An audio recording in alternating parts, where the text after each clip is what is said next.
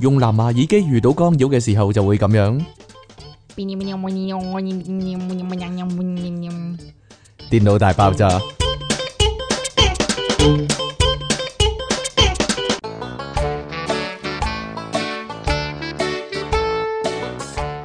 歡迎翻嚟新一集嘅電腦大爆炸，大家唔好問我呢，咦？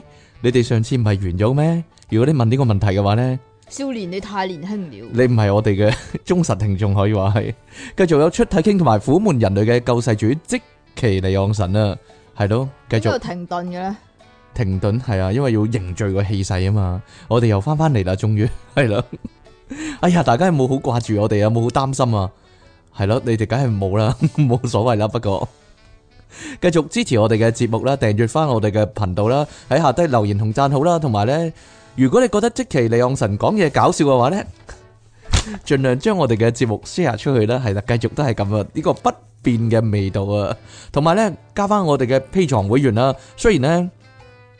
冇乜特別嘢俾大家聽啦， 可能遲啲有啦。冇乜特別嘢俾大家聽，但 係要要你 at 咯。但係咧，大家可以支持我哋繼續營運落去嘛，就係、咁樣啦。都話你成日都尷尷尬尬好尷尬咩？因為咧，點解咧？你哋唔支持我哋嘅話，我哋可能真係冇得做啊，或者真係唔做啊， 係咯。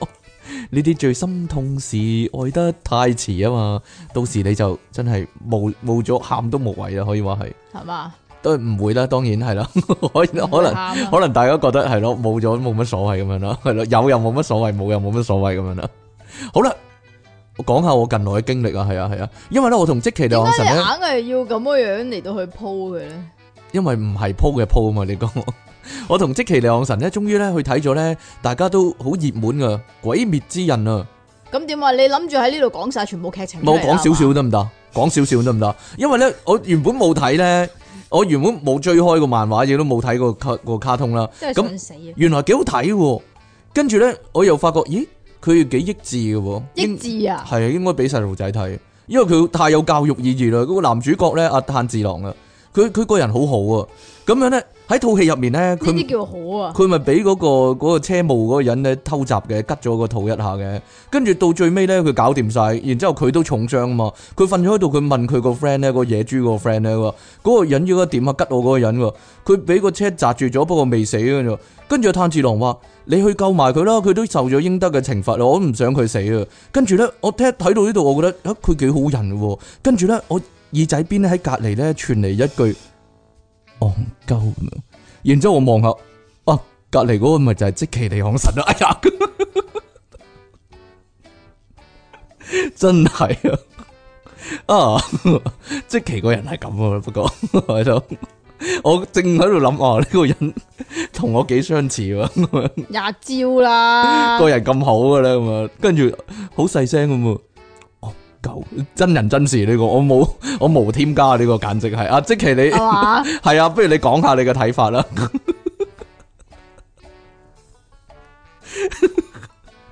係咧啊，佢平時真係咁樣噶，係咯。我話炭治郎啊，係平時都係咁好噶，佢係啊。好啦，我哋得講。未啊？得啦，講下即其利昂神最關心嘅嘢啦，就係、關於咧 PS Five 係啦係啊， ，PS Five 咧真係多災多難。多災多難啊。不過咧，聽講咧， 即係除咗誒、呃一開始又話啲機會變磚啊之外咧，聽講咧佢停咗產添。停咗產啊，係 咯，應該有啲嘢要改良下啦，都話噶啦，成日都話噶啦，呢啲嘢咧第一批嗰啲係白老鼠啊嘛，黐線個風扇大過我廚房個風扇啊！應該嘅。 佢其實應該將呢啲嘢砌入一個機箱啦，電腦機箱嗰度嘅，係嘛係咯，佢搞到咁細啊，當然有呢啲問題啦，係啦，咁誒，所以個咧。風扇可以做得個浴室寶啊！即期都好慶幸啊！誒，又好彩冇即係搶做先頭部隊啫，咁樣啦，係啦，係啦。咁但係咧呢度咧智利咧有啲先頭部隊咧就有啲問題啊，就知知啦。係咯，因為咧，智利有一架裝滿 Sony 次世代遊戲主機，佢就唔 PS 寫啊 Five PlayStation 五嘅貨車被搶，咁被搶啊！佢哋都會噶，即係截停咗搶佢啊！梗係啦哎。呀，知道好嘢嚟啊嘛？系啦，咁零售商咧就宣布向受影響嘅玩家提供補償，係嘛？因為咧好多人訂咗咧，依家咧應該就收唔到啦，又停埋產添，唉，冇啊 收冇啊，應該一算啦段時間都收唔到啊！算罷啦。根據利啊，唔係智利，我想講利智啊，哦，好啦，呢、個叫做廿四 Horas 嘅報導，零售商叫咩啊？花啦 bella 咪啱咯。啊，發出聲明指出，因為裝有 PS 五嘅貨櫃車被搶，需要調查同埋需要調整交貨嘅日期。咁將會喺十二月十五號提供俾購買嘅玩家，要等到十二月十五號先有啊。咁啊，並會補償俾啲受影響嘅玩家嘅。咁啊，內容包括十二月份嘅 PlayStation Plus 會員資格，得返15日啫啫。剩翻十五又有十五號先收到佢咯，同埋五萬智利披索嘅禮品卡，即係幾多錢啊？大約五百蚊港紙咯，切，好 過冇咯，五百蚊都買到只 game 啊，係啊，即係一隻 game 咯，吓，再加一個月嘅會籍咯，係咪啊切？咁咧，目前咧就無法得知被盜嘅數量喎，同埋事發地點同埋金額都唔知嘅。所以，咧有內鬼啊。唉，嗱，係咪咧？嗱， 一定係一定係知道架車嗰啲路線嗰啲人做噶啦，可惜啲智利嘅人唔識聽廣東話，係咪？佢聽唔到我哋嘅節目啊嘛，係啊 所報道呢單節目一定係內有內鬼啊，應該自己人做噶，係嘛？因為佢知道貴貴，嘢啊嘛，跟炒住到呢炒到咁貴，咁咪立咗咯。跟住佢炒又貴起碼一倍啊！佢又唔可以講話，即係嗰個事發地點啊、被偷嘅數量嗰啲，一定係佢內部嗰啲人立咗先啦。係啊，好啦，近來咧可能咧因為咧有呢個疫情啊，所以咧啲啲牧師嗰啲咧神職人員嗰啲咧比較得閒一啲啊。呢 度咧，但係呢個係咪神職人員寫咯？我覺得係啦，點解啊？我唔你知點道解要咁樣嚟到去污蔑佢去哋咧？標籤佢哋係嘛？只不過係一份報告嚟嘅啫。系啦，，呢度咧有份咧靈性科學研究基金會嘅報導啊，講下個英文啦，唔該。呢、個叫 Spiritual Science Research Foundation 啊，哇，好標準啊！係？咪啊？終於都聽到你講啲咩英文 啊！係啦，咁啊，呢個網站咧上面咧刊出咗一篇咧好離奇嘅文章，但係已經刪除咗啦。要括咁住啊，啊，目前已被刪除，冇錯啦，但因係為都俾人發現咗出嚟。點解咧？點解咧？因為佢好有爭議性啊，係得罪咧絕大多數啊，唔係啦，應該得罪全部嘅同志啦，係嘛？我覺得連唔係同志都得罪系 咪埋啦。 啊？好離奇啊！依家仲有人咁諗喎，嗱，我哋絕嗱，佢咁佢佢咁咁講講啊，噶，嗱，我哋絕對唔會有啲乜嘢咧，但係即係你成日都咁嘅講，諗法噶但嗱。係你你成日都 講咧，咩啊？即係嗰啲吓咁啊，人哋中意點就點啊，係係咩？ 係咯。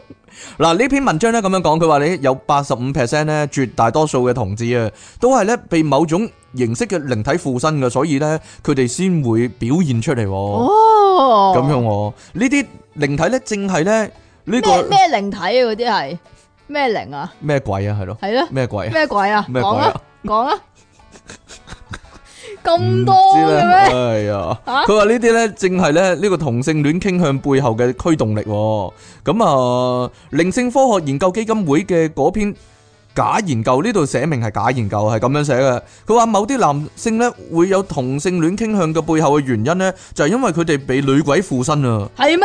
女鬼喎，哦，我以為係屎忽 鬼。你講嘅咋嗱？啰有靈魂又可以，如 如果你好好文雅咁講就係嘛係係啦，佢哋體內嘅女鬼呢，就會因為咁呢，令到嗰條仔啊受其他男性嘅吸引啊，所以就會中意男人啦咁樣啦。但係如果呢，你覺得淨係得男人會被上鬼上身呢，嗰、個基金會嘅文章咁講喎，其實女同志都會噶。哦，即係女同志就因為俾男嘅鬼上身，係啦，冇錯啦。 佢嗱，佢話咧女同志咧就會俾男鬼鬼上身啊。呢個就解釋咧佢哋咧會中意女人嘅原因啊。呢個基金會咧嘅文章咧仲宣稱啊，同性戀咧更加容易產生咧呢個兇殘嘅念頭噶。點解啊？我唔知啊，如果以佢嘅標準，我會覺得咧，咦，即其你係咪同性戀啊？係啊，係啊，係啊，係啊。佢咁講係啊係喎，啊例如說咧，中意同其他人一齊裸體遊街啦，以及咧講出 bad words 啊。唔係唔係唔係，等下先，等下先，等下先，啊等下先。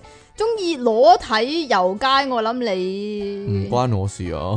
我有咩你咧去跑步嗰陣時咧會會除衫啊嘛？係啊我我的確會啊，係啦，係啊，點解咧？因為你咧，啲上身啊你，因為咧要 show 下啲肌肉啊嘛，係啦，你啲咁腩肉㗎以及咧講啲唔好嘅説話啊，啊即奇啊呢個係啊係啊，佢話呢啲你唔呢講㗎。都係因為咧有鬼上咗身啊，令佢哋更加容易受到負能量嘅影響啊。而咧呢啲負能量咧就會慫恿佢哋咧用一個傷風敗德，而且咧具有侵略性嘅方式咧去展示自己同性戀嘅傾向喎。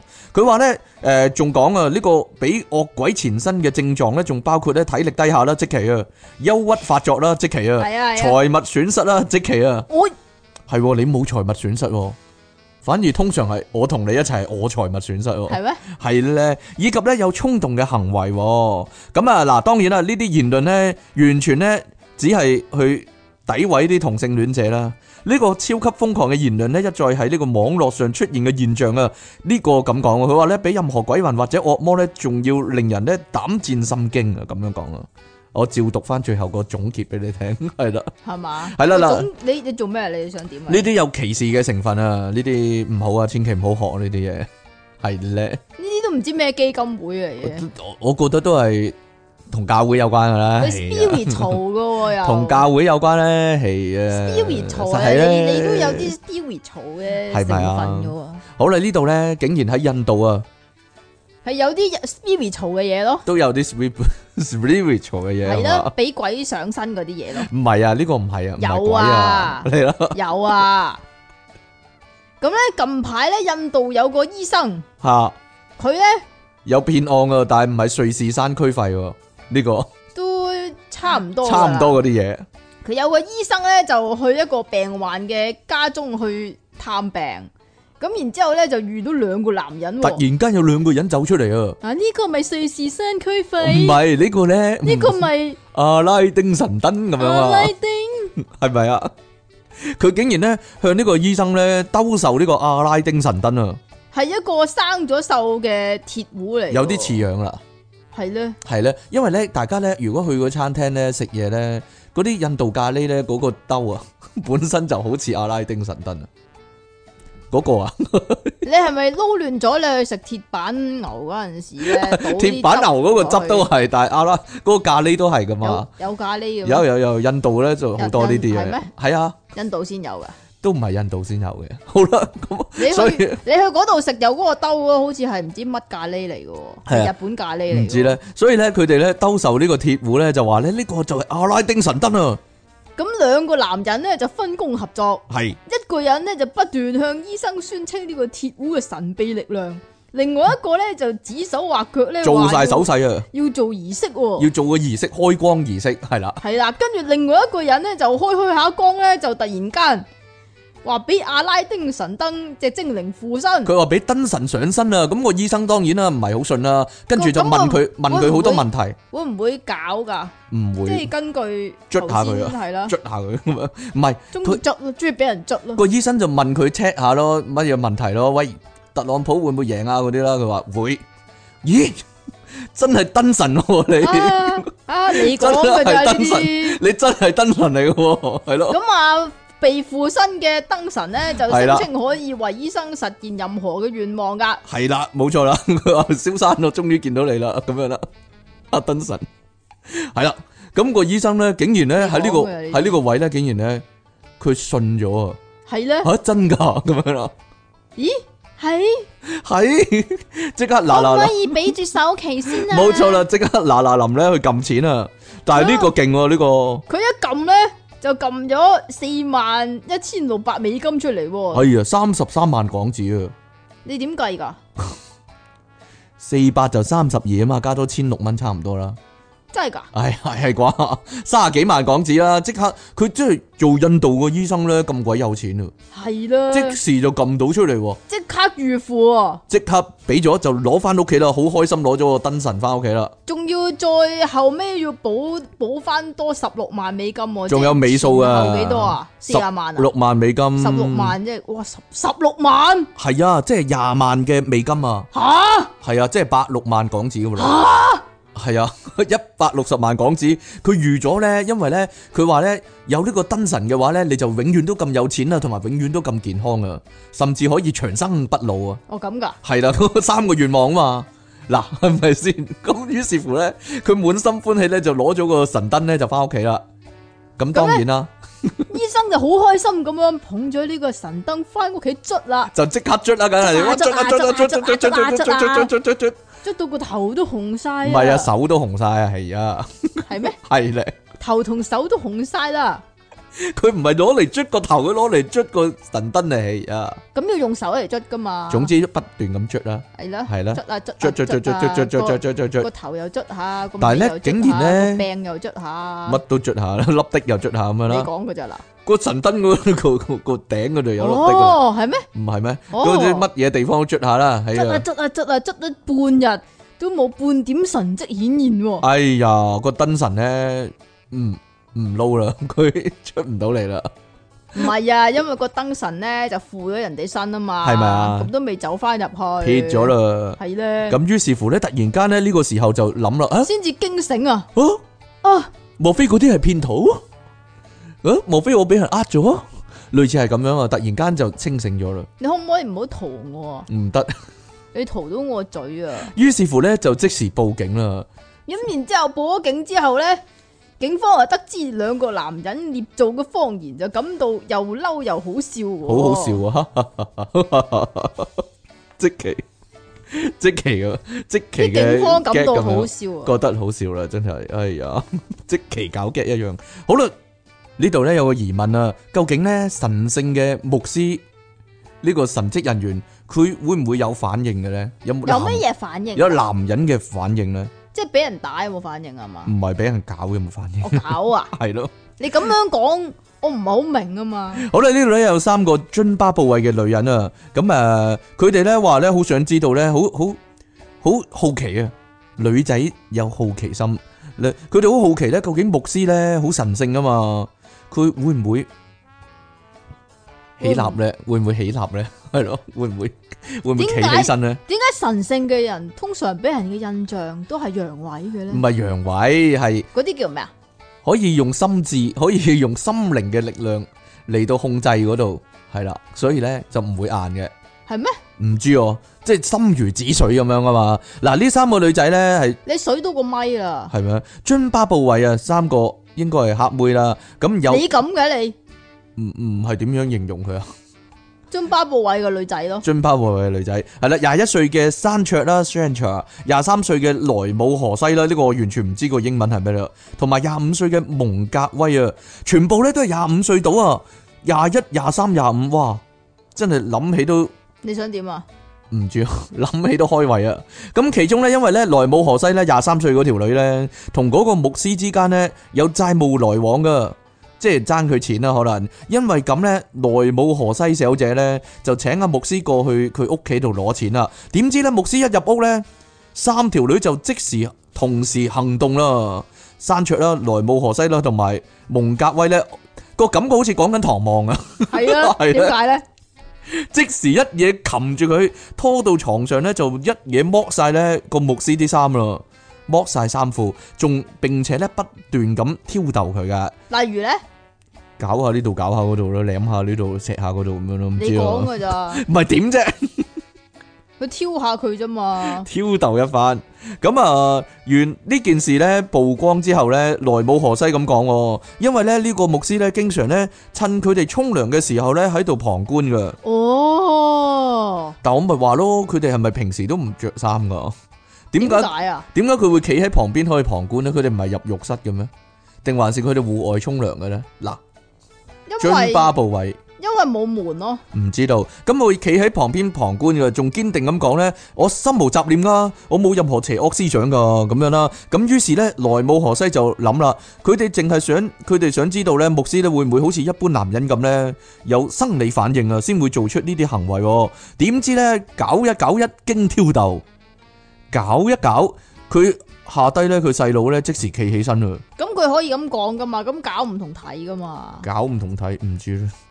總之呢，即刻，誒、會咁企咗起身啦。咁對於佢哋嘅行為呢，對於三個女仔嘅行為，牧師相當憤怒啊！佢話一定要告上法庭喎。至於點解點解啊？會咁憤怒呢？可能呢係因為呢，佢哋做嘢唔做全套啊，哦，佢哋唔做到尾，係咯。即系挑完睇完，哦會嘅，咁啊拜拜， 跟住走啊，咁系就先啦，咯，咁啊，系咯，搞到唔係佢，點啊？搞到人家慶合合啊！你唔好做咁做都嘢想知道你會唔會有反應啫嘛？做嘢冇嚟手尾咁樣啦，係啦，咁啊開咗個頭，好啦。點啊？三個女仔咧上到法庭咧，佢哋就坦言啦，全部坦晒喺度，係啦，就講啦，係咪好笑㗎？我只係開個玩笑啫，咁樣啦。啊點啊？冇諗到咧，牧師咁玩下啫，咁嚴肅喎，將呢件事玩下啫，犯法啊！告上法庭喎，咁樣喎。我覺得呢個牧師咧應該係正人君子嚟嘅。點解嘅？嗱，因為咧佢咁樣做咧，肯定冇下次啦嘛，告咗三條女。如果佢想有下次，佢就唔會告佢啦，係咪先？嗱，即係你咧，成日都話自己好純情、啊，點啊我 又話自己好人啊，呢啲嘢一啲都我都唔純情啊，真係。係嘛？你話津巴布韋喎，中巴咁啊點啊？廿一、廿一、廿三、廿五歲嘅女仔喎，咁啊點啊？我諗啲身材真係好勁抽嘅啫， 冇講笑。津巴布韋你諗啊你，係啊嘛， 黑黑珍珠奶茶呢啲叫做你諗啊係你咧。，好啦， 跟住呢個咧，因為我哋啲次序上有啲問題咧，令到即期好煩惱啊！而家點是樣但咧？啦，鬼叫你咩寫啲數目字又查又寫又查又寫咁樣，咁即係想點啊？你哎呀，唔好將內部唔好將內部嘅文件曝光啊係嘛？我幫你寫啊，系啊系啊系啊系啊系啊，佢又唔幫阿牧師寫啦，真係你想點啊？冇嘢啦。咁咧呢度咧都依但然係牧師已經搞掂咗咧，喺短暫嘅挑逗之間，嚇已經。啊哦但係你你可唔可以抹下張台咧？唔你知道挑晒落張台嗰度啊！哦我其實咧，我想講咧，着日着啲燈神就出我咗嚟。想我想講咧，如果你係冇病徵嗰啲咧，吓，啊我都有噶啦。你都有啊嘛？ 點解啊？但係咧， 我諗咧喺呢一度咧，就揾到啲方法可能可以冇嘅。係咩？係啦，因為依家大家家都驚呢個病毒啊嘛。係啦，咁美國有個牧師咧，就叫做 E.W. Jackson。咁佢自從疫症爆發之後咧，就聲稱佢絕對都唔會舐嘢噶。係啦，點解咧？佢話咧，因為佢同上帝已經傾過呢個問題，咁而且咧已經接種咗疫苗添。咁但係咧，此疫苗就非彼疫苗喎。係啦，大家都好奇怪，咦？疫苗唔係仲研發緊咩？咁樣啦，係啦，佢話佢嘅疫苗就係聖經詩篇第九十一篇。係咯， 就令到佢咧遠離發遠離呢個病毒啊，可以話係點樣啊？點啊？點啊？我殺得切車啊嘛，係咪？係咧， 一講就唔得啊。但係你再出嚟喎。你 係啦，好啦，咁呢個呢個我想講總統添，突然間係咧，佢話呢個呢個詩篇咧，仲話會上帝咧會保護總統阿侵侵同埋副總統彭斯免於侵害㗎。係咪啊？但係咧，呢唉，但係個又係又一名燈神啊，可以話係係係啦，咧，即係正當我以為啊，如果讀下啲詩篇唔會冇嘢嘅話咧，你又錯啦，哎呀，因為佢近排奶咗，哎呀，阿牧師奶咗啊嘛。係呢啦個詩篇九十一篇嘅內容，佢話咯，大概係講述咧上帝會保護嗰啲咧相信佢嘅人喎，係咪死蔭幽谷嗰個啊？ 唔知道啦。你咁傻，咁啊我突突然間講個 number，我點會知啫？啊係。哎呀！但係呢個牧師自己終於賴咗嘢啦，系啦，佢終於前陣子，佢呢度寫前陣子，佢冇冇講幾時啊，就奶咗啦。咁呢名牧師呢，即係奶完之後呢，近排就喺講道裏边呢，就話厚上顏無恥啊可以話係佢。上個禮拜呢，就去做咗病毒檢測啊，結果陽性，不過依家冇嘢啦，身體呢都好健康，好感謝上帝，就連老婆都傳染咗啊，但係佢都係冇事噶，咁聽日呢，就會去翻工噶啦。啊， 啊！除此之外咧，佢仲反擊咗一啲即係叫做诋毀佢嘅人、喎。佢話咧，佢從來冇講過基督徒就唔會舐嘢嘅。咁佢嘅意思咧就係話，如果你真係信上帝嘅話，就唔會舐嘢噶啦。啊咁即係佢唔係真係信啦，係嘛？ 係啦，佢仲要 阿利路亞，啊呢度有，哎呀，佢咩透露咗其實佢唔知啊啦，，佢對上帝嘅信德真係係咧，所以咧唉咪就係咁樣咯，歌都有得唱啦。點咧？耶穌啊，耶穌揾你笨， 耶穌爭你三千蚊，冇嘢啦， 哈哈哈。所以咧呢啲咧未必信得過就係咁解啊。點樣啊？我哋仲有一個啊，喂，係啊， 點樣啊？嗱，依家好凍啦嘛，突然間突突然間就跌咗十幾度啊，依係家咧冇過程嘅咧，冇啊，突然間一日之內就好凍啦，依家咁所以咧好凍嘅時候咧，大家梗係會沖涼沖耐啲，問下即期啊，你會沖涼沖好耐喎，係嘛？你熱嗰陣時唔沖涼噶，我都沖涼嘅，凍嗰陣時有沖涼嘅，但係咧通常我係都係五分鐘就我搞哦軍掂，訓咁樣噶嘛，係咯，我五分鐘到啊出嚟噶啦嘛，但係咧。都唔知乾唔乾淨。好多人唔光淨， 好多人咧沖涼咧沖好耐噶，尤其是咧越凍嘅話咧，沖涼就越耐啊。咁啊，有啲人沖五分鐘，好似我咁啦；有啲人咧直頭咧會浸温泉噶，係咯，直頭有得浸就浸啊，浸浴缸啊。有人咧就會沖凍水涼淋下個身咁樣啦。當然啦，香港好少人咁做啦嘛，定還是有人咁做啦？我哋啲聽眾有冇人會你試下咯冬天都沖凍水涼嘅咧冰？火咁樣。好啦，不過咧，大家都會覺得咧，如果咧沖涼沖太耐咧，可能會對皮膚唔好啊，乾燥晒啊，會唔會呢？咁原來咧呢度美國皮膚科醫生呢，佢就話沖涼咧有七大禁忌噶，係啦，咁誒、呃究竟有邊七大，大家要避忌一下啦即。係原來沖涼都有禁忌，有啊，同風水一樣啊，你講。 係咧？好啦，第一點就係沖涼水太熱係唔得嘅。點解啊？我通常都好熱噶喎，系啦，佢話呢，你如果真係浸温泉嗰啲熱水呢，能夠放鬆啦，但係呢，沖涼沖太熱呢，就唔會有同樣效果噶你成日都喎。沖到個咪啊，係咩？美國皮膚科醫生啊，哇讀啊，晒 T 呢一太晒呢夫啲啊 b a v a r l y 佢話呢，熱水沖涼呢，點有樣爆啊呢 b 啊 a？v a r l y 啊 b a v a r l y 啊，佢話 b a v a r l y 啊，哎呀點啫？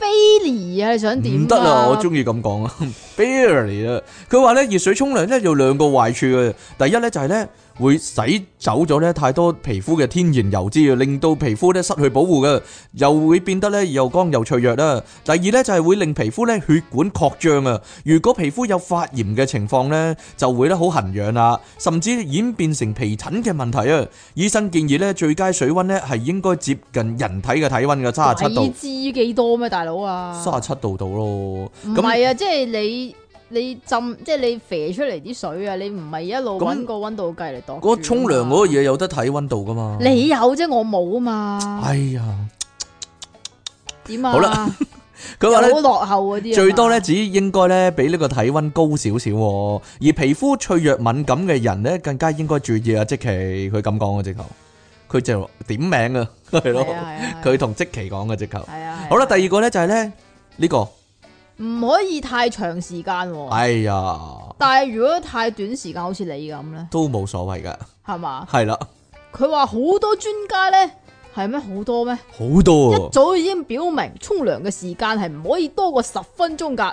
咁另外一個嚟自杜蘭大學皮膚科醫生叫咩啊叫做 Patrick ？Patricia， Patricia Ferris。唉，亦都對沖涼嗰陣時咧，咦？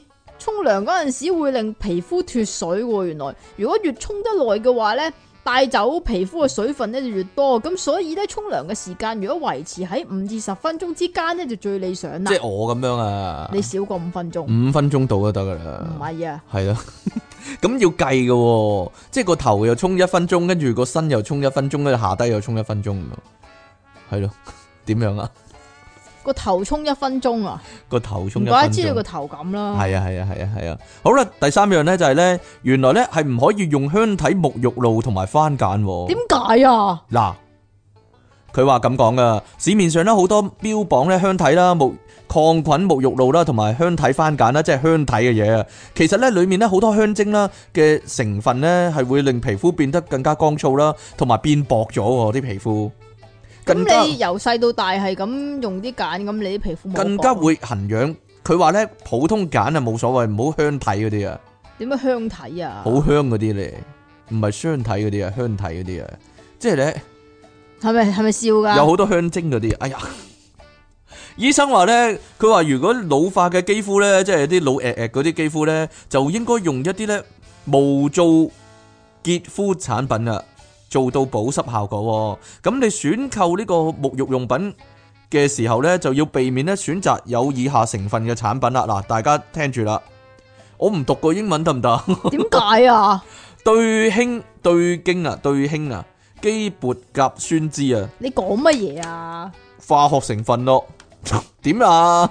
對經啊嘛，對興啊 p a r a b r a n d s 呢個叫，同埋香精啦 f r a n g r v e r s 啊，同埋三氯沙 c h i c o s i a n 啊，同埋咧合成色素啊 s a r a c a l a s 啊，同埋甲醛、放讀啊，放 m a d e h y 啊，放 m a d e h y 啊，同放 m a d e h y 啊，呢、個得喎，十二烷基硫酸鈉啊，又叫做咧月桂基硫酸鈉喎，sodium n a r i l a 啊，因為咧全部咧呢啲嘢啊，咁長你就係你啦聽得明先講啦，嚇全部呢啲嘢咧都會刺激皮膚噶，大家咧要記住呢啲嘢啦，嗱。依家喺心裏面背住佢，背咗佢，跟住咧你一去到睇個洗頭水咧，咦，唔係睇個沐浴露，咦有呢啲喎，咁啊即刻好機靈咧就唔用啦。咁呢啲咧就會引起接觸性皮膚炎同埋咧異常乾澀嘅情況嘅。咁而家咧大家聽住我講多次，你要咁但係呢啲咁嘅揀，無論咩揀都好，都會有化學成分噶啦。 no no no no，你要睇係冇呢啲就得啦。係嘛？有第二啲就得嗱，大家聽住要背咗佢啊！嗱，我我下次咧翻嚟咧會即場算啦你，小測。再 見喂，冇再講一次。嗱，聽住啊，對經基撥甲酸酯啦、香精啦你、連三氯沙啦、合成色素啦、甲醛啦、你十二連廣烷東話基都未講得正，十二烷基硫酸鈉，又稱月桂基硫酸鈉啦，係啦，就係呢啲啦。嗱，我下次咧會做一個隨堂嘅考試嘅，點樣啊？得未啊？得啦，咁第四咧就係全身都搽沐浴露咧又唔得噶喎，全身都搽沐浴露吓，唔係咁點啊？係咧唔係點沖啊我？全身都搽沐浴露噶喎，哎呀，佢話沐浴露、番梘等等嘅清潔用品嘅主要作用係溶解污垢同埋油脂。咁其實手腳嘅皮膚呢，就唔會有好多油脂喎。咁如果你係搽即係啲沐浴露係搽喺手腳嘅話呢，就會將本來都唔多嘅天然油脂帶走。咁然之後你啲皮膚就會變得好乾噶啦。咁醫生就建議呢，淨係喺一啲容易出油啊、出味嗰啲部位呢。就先至去搽呢啲咁嘅沐浴露嘅，就例如你個面啊，吓，係好臭啊！你個面，啊係啊係啊，你個加拿大啦，你個 pat pat 啦，你個 pat pat 罅啦，同埋你隻臭腳啊，係啊係啊係啊係啊，即係對手唔洗啊，咁依家人人都成日洗手噶咯，咁點算啊？係咧，死緊啊！好啦，仲有咧，千祈唔好咧，沖涼之後咧冇及時保濕喎。佢話咧唔少皮呢啲啊膚科。咧好似咧係廣告嚟嘅係呢咩個，唔少皮膚科醫生認為咧，沖涼後三分鐘咧就一定要搽咗啲保濕產品嘅，否則空氣咧就會令到你啲皮膚裡面嗰啲水分蒸發晒，造成缺水問題啊！正確保濕嘅方法咧，應該係沖涼後咧輕輕抹走皮膚上過多嘅水分，但係唔需要咧完全擦乾嘅。咁之後咧再嗯總係唔啊會噏到有知出喎。疹嗰啲噏啊，到好核突。咁之後咧就要查一啲咧含神經呢、個點講啊？ 咩啊？嗱，點讀啊呢、個神經硫胺啦，係是但啦英文啊， ，ceramide 成分嘅保濕乳液啊，搽喺全身咧，同埋按摩啦同埋幫助佢吸收嘅呢種成分咧，就係天然皮膚油脂啊，咁就冇咁易刺激皮膚。呢、個係廣告嚟，好明顯係係係啦。啦，呢、個好明顯係廣告嚟嘅。咁第六咧就係唔好每日洗頭啊，好唔好日日洗頭咧？有啲人係日日洗頭嘅係唔得㗎。喎，係。咁呢個國際毛髮學協會國際毛髮學協會講啊。 （International Asso- Association of） 呢個點讀啊 t e a c h o l o g i s 你見唔見到呢度有個 reach 字啊？係咯，咪 t e a c h o l o g i s 點樣黐啊？點講啫 t e a c h o l o t e a c h o l o g i s 唉係是但啦。點解啊咯？咁佢嗰個主席咧叫咩係名啊？ Angela L. Hydro Hydro 希頓啊？希頓！啊， 希頓啊，叫做佢咁講話，希頓一頓就指出啦，係，法師幼嗰啲人啊，即係你啊，哎唔呀，應該成日洗頭噶。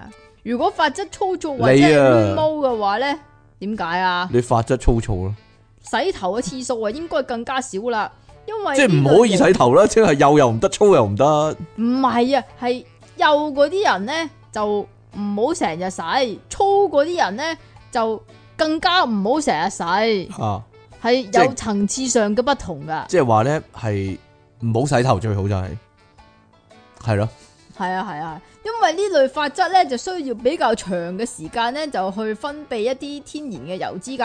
咁如果你咁快又洗，咁快又洗嘅话咧，咁啊洗晒啲油佢，咁啊令到佢呢嗰啲油脂失平衡啊。普遍嚟讲咧，佢啊认為每個星期到咗中間咧就可以洗一次頭啦，即系係每個星期洗一次啊！系啊，哇，又好似咩個頭啊？咁啊，需要時啊，更加可以加下啲護髮素咁樣样啦系咪啊？我覺得咧，學我啦，唔用洗頭水洗頭咯，哦，咁吓，咪但得係都咯。係日日洗啊！呃我唔係日日洗嘅，可能隔日咯，唔用洗頭水洗頭咯。 係啦，就係咁唔樣啦。好唔好太近你啲頭髮，係啊，係啊，係啊係啊係啊。好啦，同埋咧，原來咧唔可以長期用同一款洗頭水，大家係咪用慣咗一款就永遠都用咧？都可以係咁講。系唔得噶。佢咁講話，頭髮同皮膚咧都會因為年紀增長咧變得乾燥老化啦。因為咁咧，唔同年齡咧就應該用。相對應嘅護髮產品啊，五十歲以上嘅人咧應該用更加温和啦，防止你啲頭髮折斷嘅無硫酸鹽洗髮水啊 s u f r e Free Shampoo。如果咧頭髮脆弱易斷嘅話咧，就可以咧每個月做一次頭髮 treatment 啊。加強頭髮嘅韌性啦，同埋咧補充個營養喎，就係、咁呢樣個好啦。明顯係喺廣告雜誌。呢個係廣告雜誌嚟嘅，冇錯啦， 係啦。如果咧大家想咧符合我哋啱啱講嘅標準嘅話咧，就幫襯我哋，我哋入咗一批，係啦， 入咗一批有齊呢啲嘢嘅洗髮素 嘅洗髮水同埋護髮素就係咁樣啦。 好啦，你咪低能啊！ 冇啊，但係可惜，我係我我分享我嘅經歷俾大家。就係唔用噶嘛。我唔。用洗頭水係，我完全唔用洗頭水。依家真係哇，成個頭靚晒可以話。你知唔知點解 啊？點？解啊？因為好少啊！係啊係啊係啊係係。你啲頭肉咧見得越嚟越多啦。頭肉係點樣噶啦？頭嗰啲肉咯，頭嗰啲肉冇辦法啦，老啦嘛，係 啊，同埋好多白頭髮啊嘛，係啊。係啊，啊，即係其實係講呢啲嘢冇所謂咯，嗯冇所謂啫。因為我嘅吸引力唔喺個個頭髮嗰度嘛，喺邊 度啊？喺我嘅智慧嗰度。 哎呀，做乜啫？ 係嘛？喺我嘅智慧嗰度咯，喺我嘅男子氣概嗰度咯。啊你個智慧係咪姓曾噶？唔知道咧。好啦， 我哋咧好不容易咧，都唔係好不容易嘅，又翻翻嚟啦。 所以咧，係咯，大家呢、個故事教訓大家咩咧？就咩啊係要珍惜眼前人啊！哦，系咪啊？同埋咧，好孩子咧，唔好學即其利用神咁樣啊！如果咧嗰啲人捨己為人啊，同埋咧去幫助嗰啲咧 害過自己嗰啲人咧，你唔好細細聲喺人哋耳仔邊度講戇鳩咁樣啊，係咯，因為咧你隔離嗰個人會聽到噶嘛， 係咯。。啲戲院啲音響咁嘈，你都聽到 啦但係我聽到啊，我聽到啊，我仲期望緊，因為睇完嗰段咧，我仲期望緊下一段又會點咧。咁嗰、個 嗰個煉獄咧，咪諗翻佢細個嗰陣時嘅，佢阿媽咪教佢啲做人嘅道理嘅。即係你知唔知點解你會比其他人更加強壯、更加叻啊？佢話因為啊，你會去幫助嗰啲弱過你嗰啲人啊，咁樣。我又諗緊啊，即期會唔會又講咧？咁樣， 但係但係冇喎，嗰次嗰下冇喎，可能佢已經佢已經即慣即白眼已經反到上去戲 院頂嗰度啦，啊佢已經慣咗啦，呢、個呢套戲嘅通佢已經慣咗啦，啊係咯，所以係咪唔係好啱我睇啊？其實係啊，你我都真係想唔睇下唔係，我覺覺得啱你睇啊，啊，就係想教翻好你啊嘛，係啊係啊係啊教你做個好人啊嘛，哎係啊係啊係啊係 啊係啊係啊嘛，好啦，咁我哋咧去到呢度啦，大家咧要做個好孩子啊，知唔知啊？ 學學阿傾啦， 唔好學即奇啦，知唔知？下次再見啦，拜拜。好啦，歡迎翻嚟咧，呢個全新嘅電腦大爆炸係我哋咧。點樣全身啊？全身係啊！呢個十週年之後呢，第一次嘅 B part 啊，可以話係係咪好有新鮮嘅感覺呢？冇啊，不過呢，繼續有出體傾同埋苦悶人類嘅救世主即其利昂神啊！係啦，我哋嘅 B part 呢，因為呢，大家如果見到冇預告呢，都知係咩事啊！就係因為出嘢傾又偷懶，啊偷懶你個頭， 有陣時要係咁，因為多新聞啊嘛，新聞大串燒啊！不過呢，係啦，講呢個正式新聞之前呢，我有啲嘢想講啊，可能呢係我有面盲症啊，定係你有面盲症呢？你咪叫人哋 subscribe 啊、like 啊、share 啊、留係係言係啊啊嗰！啲阿即奇咪成日話咧，我咧講得好尷尷尬尬嘅，係啊我咪去咗人哋嗰度做節目嘅係，啊做嘉賓嘅，嗰個人都係講得尷尷尬 尬。阿即奇嗰陣時，佢旁觀啊嘛，佢以我助手嘅身份喺度旁觀啊嘛，我唔知佢係咪咁諗咧。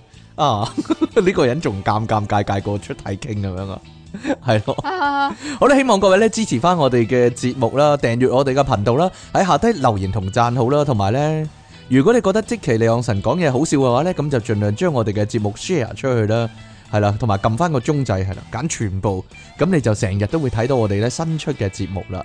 咁最好咧就係用實質嘅方式支持我哋啊！有人話我有懶音喎，其實有冇咧？仲唉，如果聽慣你嘅話咧，就已經隻眼開隻眼閉啦。係啊，已經慣咗噶啦。咁係啊但係如果啱啱聽嘅話咧，第一次聽我把聲，咁都就好似聽。陳錦雄講嘢咁樣啊，好多懶音咁樣。唉，好啦，好啦，咁哇誒咩聲啊？哦係嗯咯，好驚個驅魔人。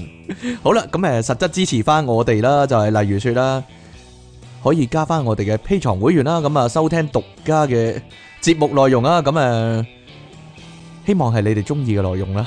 啊 如果對由零開始對賽斯冇興趣嘅話咧，可以直接 pay me 啊、PayPal 啊、轉數快啊。咁係啦，你可以咧，即係實質俾啲贊助我哋啦。咁我支持我哋營運落去啦，係咯。如果唔係你哋一段時間之後冇咗呢個節目，咁就太遲啦。係咯我有一日個戶口咧，突然間嚇彈個 message 出嚟俾我咧，佢話我收到十蚊 啊！有人俾十蚊啊，可能係小朋友嚟噶，可能佢咧成個禮拜嘅零用咧就俾咗你啦，係啊係咯，多支謝持即琪姐姐啊，咁樣嘅我要係咯， 咁啊，如唔果該晒，如果小朋友咧有十蚊零用咧，係聽即琪咧呢個細路啊，好快學孺壞子。可教也。好快學壞啊！真係 學晒即期啲嘢咁就死啦！真係各位，所以各位父母咧，真係咧要好好管教自己嘅小朋友啊，要佢哋咧收聽一啲咧即係健康嘅節目啦，同埋係啦，好健康。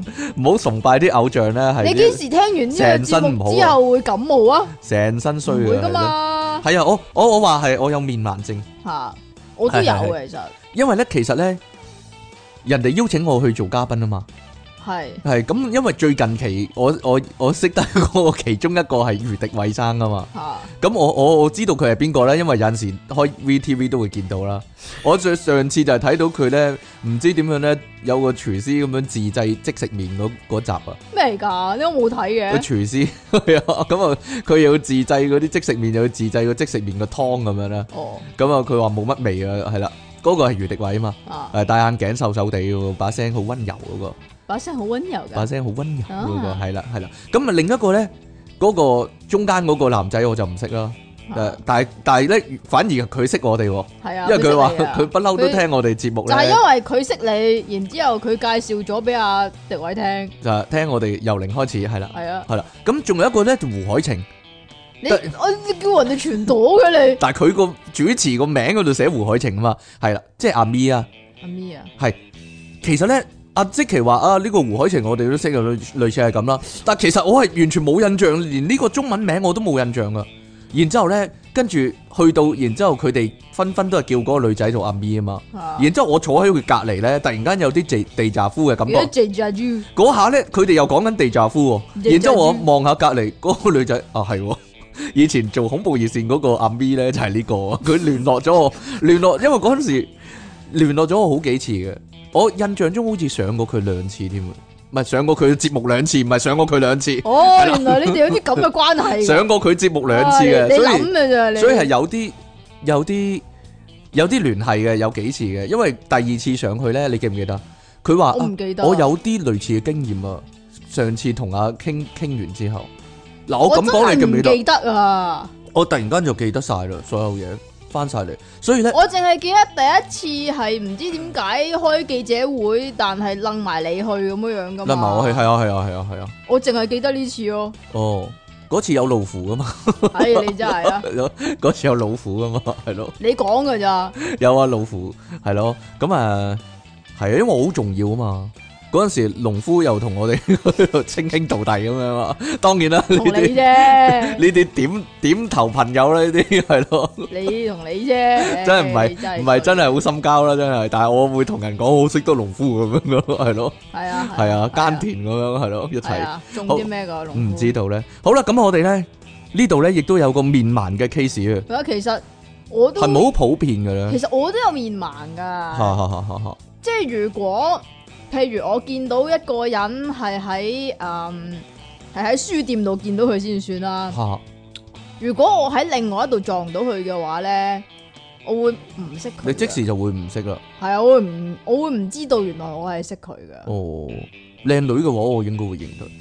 女嘅話我更加唔認得，係啊，真係噶。哦，除非係有好有特徵，即係第一次見到我係覺得有笑點嘅，咁我會認得你嘅。好衰嘅呢個人。咁係啊嘛，即係譬如佢。 但係你認得，我嘅，我仔我會認得啲嘅。哦，哎女哦哦女我真係好難認㗎。我突然間終於解開呢個謎啦。唔係因為你靚仔啊？ 點解你會知我講乜嘅？ 點解你會知我講乜嘅？？點會唔知你講咩啊我就係諗你係唔咪係有少少似唔係 Leon 嗰啲人，唔你係會認得。冇系咧，好咧，唔系我我我就係咁樣，我我我教好多，我教好多班噶嘛，吓我教過好多學生呢十年啦，都啊就算我每班好少人啊，我都教過好多學生啦，十年啊嘛，好啦，我我我有阵时啲學生翻嚟咧，我就會我會認得咯，但係如果佢就咁 send 個 message 俾我或者就就咁 WhatsApp 俾我，我唔知佢係邊個咯，會直頭。梗係唔知啦，個頭像又唔係嗰個，個名又係咯，係又唔記得個名係咯。係啊，個名你又個個都叫 John 啊 Peter 但啊但係因為嗰啲咁我諗咧，佢哋咧如果 send 信息俾我咧，問我嘢啊之類咧，或者突然間咁講，誒、我有個朋友又想報班啊咁樣咧，我諗佢係佢係預計我係識佢噶嘛，會唔會咁樣唔係幾好， 定係冇乜禮貌咧？要到我真係見到佢嗰陣時，我先啊咁樣，咁啊好好似好衰咁樣。其實我唔係咁嘅人，我真係你你應該咁樣嘛？嚇你 WhatsApp 嗰度叫佢，你可唔可以俾張自拍你？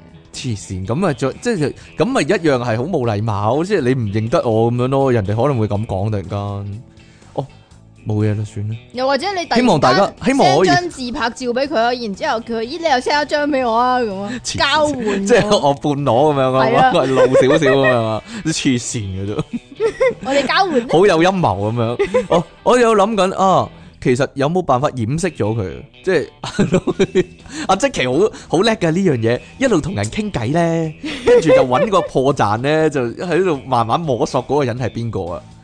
呢個即奇最耍家係咯。咁點啊？系咯，衰仔。系啦，呢、個女唔仔，係 呢可以點啊？個女仔咧個面盲程度應該係最高級別嗰種啦，係啦，因為呢個面盲竟然係可以成症噶，係咪係啊？真係有面盲症呢樣嘢㗎。冇錯啦，係一個症狀嚟噶。佢嚴重到咧，佢連自己嘅樣都記唔到係咯，佢連自己個樣都唔認得先至離奇啊！真 係好奇怪，但係佢係靚女嚟噶，佢話佢話咯，係哦呢個啊俄羅斯嘅廿九歲女人，點解佢叫麗娜嘅？佢話點解唔可以叫麗娜咧？Lina 幾好啊，冇啊，佢冇英文啊，你唔好作個英文名俾佢啊！ 是但啦。俄羅斯話其實咧有陣時咧英文名同埋俄羅斯嘅文咧。啊佢有兩個版本，同一個名有有俄羅斯版同埋誒英文版嘅。例如愛麗絲咧，啊如果去到俄羅斯咧，好似係叫愛麗絲就叫俄羅斯啦，唔係唔係唔係叫叫艾麗絲嘅，係啊，或者艾麗卡，類似係咁樣咁咯。 我因為我有陣時好離奇地咧點，解你啲艾麗絲咧咁中文嘅？係啦，點解咧？因為咧，我好離奇地咧睇一本科幻小説，我追開嗰個作家咧係俄羅斯嘅科幻小説，但係中當然啦，我佢譯咗中文我先睇得明啦，係， 所以所以我知道呢樣嘢咯，係嘛？好冇用嘅冷知識啊！ 我有陣時會有啲你啲懶知識係咪好懶冷㗎？冷知識呃係啦，啊嗱，你都懶啊嘛係。啦，呢個呢個女仔點樣咧？唔記得自己個樣啊！佢俾醫生確診，佢有面盲症，原來面盲症咧唔係咧一種心理嘅情況嚟喎，佢話係神經障礙嚟嘅喎。係神經狀。障礙呀，你又得啊？ 系神經嘅障礙啊！佢話啲神經有啲問題喎、佢咧呢個病咧就好嚴重嘅，咁啊喺童年時期咧就開始病發。佢咧因為嗰個腦啊冇咗啲 save 人面嘅記憶庫喎，係啊，佢哦點解 hard 咁 disk hard disk 有啲問 題，咁電腦嘅。係咯，佢話唔止係啲 friend 啊，誒啲親戚啊嗰啲啊，連自己個樣都記唔到咁樣啦。咁麗娜咧就話自己睇清楚人哋個樣嘅時候，但係當人哋走咗再見翻佢就唔會記得㗎即啦。其兩神咁樣啊，行開 行開一陣都唔認得啦，可能係咯。我要喺翻嗰度咯，即係譬如我哦，你認地方唔認人唔係啊，我要環境再加埋你個樣嘅，啊。我你明你啦，即係話你嗯去你去飲，如果見到個親戚，你一定要去翻飲嗰度，你係先啦會認得個親戚。係啦，喺坐埋街就唔認得啦坐埋同一台咁，然之後就會記得哦呢個係表嫂咁樣。類似你要靠呢啲地炸夫先可以認得人啊！即係又係做埋嗰啲嘢，即係去飲啊食嘢咁樣樣，坐埋一台啊，你係邊個邊個？你要靠地炸夫先認到人啊！係冇嘢啦。 我我有陣時有個咁嘅感覺，好似好點啊啊奇怪咁樣點。咧？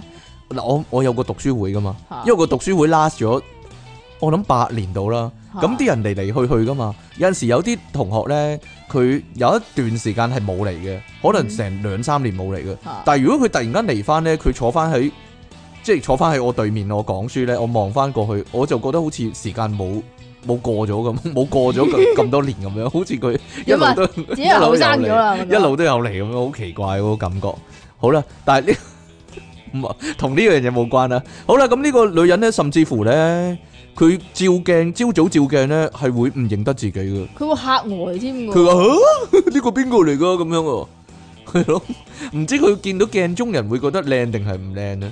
嗱， 定還是其實佢好似啲貓咁樣樣咧，見到見到塊鏡嚇咁自見到自己咁呆一呆樣，啊，係啊咁樣喎。跟住會炸毛咯。 唔係啊係啊係啊，有第二隻貓佢 覺得低能嘅，而咧甚至乎咧佢最唔高興咧就係佢唔認得自己個仔啊，係佢個仔唔高興啊！佢個仔唔高興，佢個仔好難過咁仲有就係佢啲 friend 啊喎，，會嫌棄佢啊，梗係嫌棄啦，你都唔認得人嘅，你都唔認得我，唔係啊，覺得佢佢好積奇啊，哎呀，囂張，因為覺得咧佢咧好囂張同高傲咧，都唔同人打招呼咁樣啊，囂張、高傲同埋冷，但係但係好酷啊嘛，so cool 咁樣啊係啊，唔係啊，呢個咧阿張學友咪有呢個問題咯。點解啊？啲人喺街見到劉青雲話：喂，學友咁樣，佢唔認啊嘛，好高傲啊，覺得佢係咯， 唔係杜德偉咩？唔係杜德偉是但啦。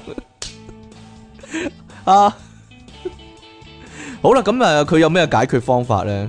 佢佢話要打招呼嗰陣時，即係如果你見到佢你打招呼，你要大聲叫佢咯。佢話咧要咁啊，認認聲啊，聲認聲唔認人嘅。係啦，你認把聲唔你認把樣，聲咁核突啦，應該認實。係啊係啊係啊係啊係啊係啊啊，好啦，佢佢話咩啊？點啊？你講啊，我講啊。因為佢而家咧都嘗試認識一啲咧一樣同佢有一樣症狀嘅朋友啊，咁咪應該識下你啦。係啊係啊係啊。咁咪希望咁樣就可以互相彼此鼓可勵。能係有嗰啲互可以咁嘅咩助互助會嗰啲啊。面盲互助會，咁你去到你都唔認得嗰條友噶啦。咁啊係喎，呢個幾矛盾 喎，即係面盲互助會，但每一次去全部都唔係啊認得嘅。咦， 你又有係邊新個啊？又有新嘅朋友啦，咁樣今日咁啊連嗰個輔導員都係面盲嘅話，咁就好玩啦。佢點唔到名啊！